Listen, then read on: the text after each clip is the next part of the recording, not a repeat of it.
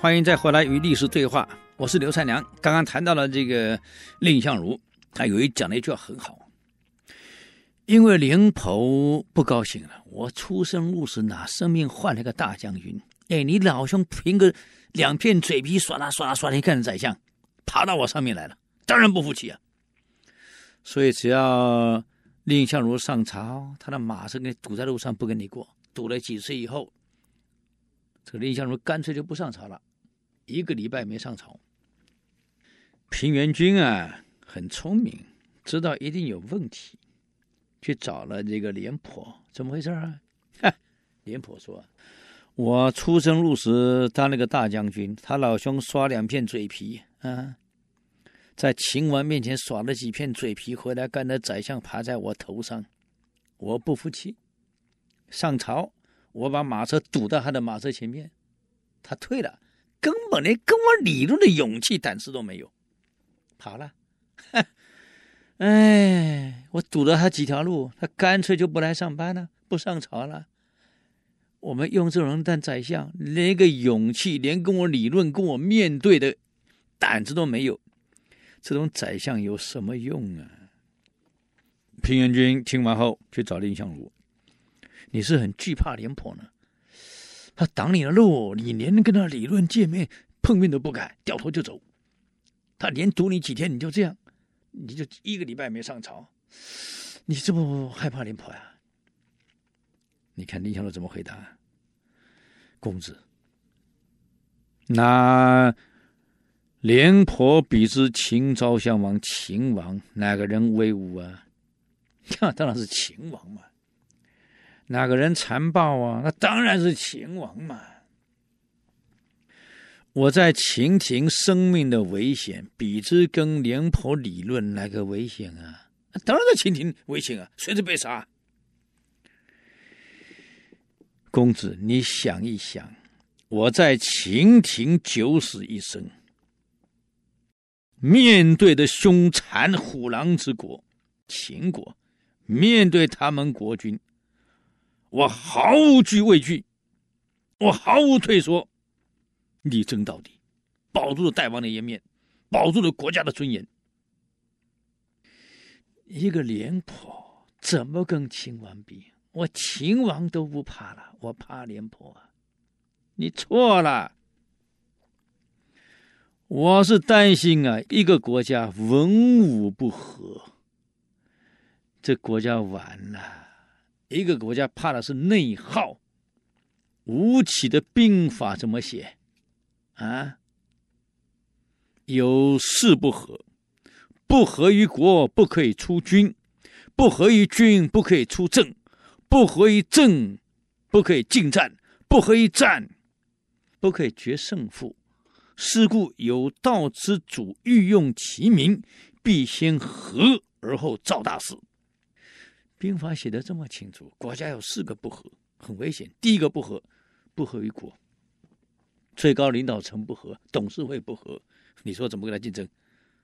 不可以出军，既然出军了，不和于军，三军统帅不和，不可以出政，都已经出政了，还在争，还在吵，不可以进战，开打了，彼此不不支援，还在不和，不可以决胜。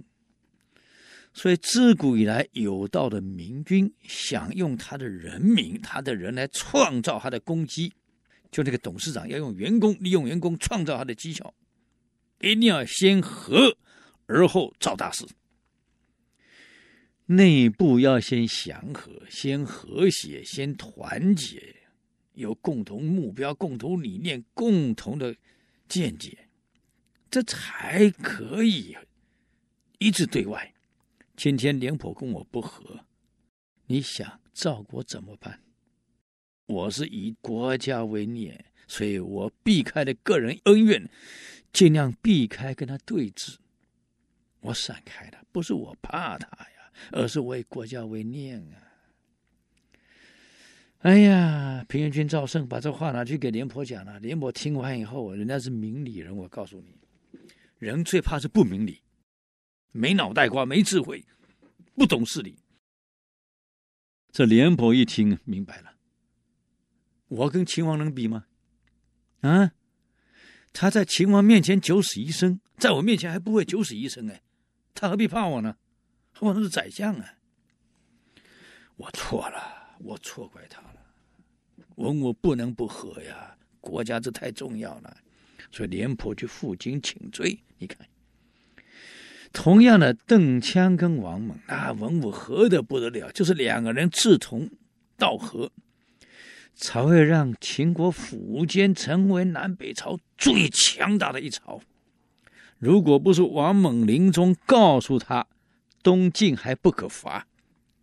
毕竟虽然朝中昏庸，但是啊，朝中还是有善类，再也有忠良啊。后来果然没有错，他没听，去伐晋，在那淝水之战遇到了谢安、谢石等人，八万大军大破你八十万大军，完了，最后全军覆没。哎呀，苻坚、苻融都被杀了。